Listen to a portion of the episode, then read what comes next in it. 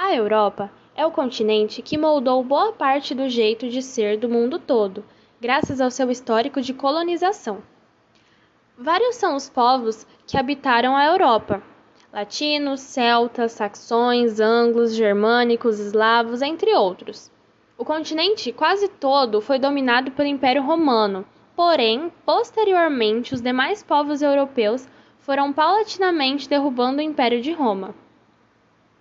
Atualmente, o bloco econômico que existe na Europa é a União Europeia, que vinha consolidando como a união política e econômica dos países que são membros.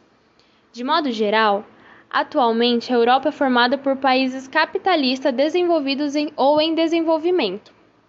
O relevo europeu é predominantemente baixo, sendo a quase totalidade do seu território formado por planícies.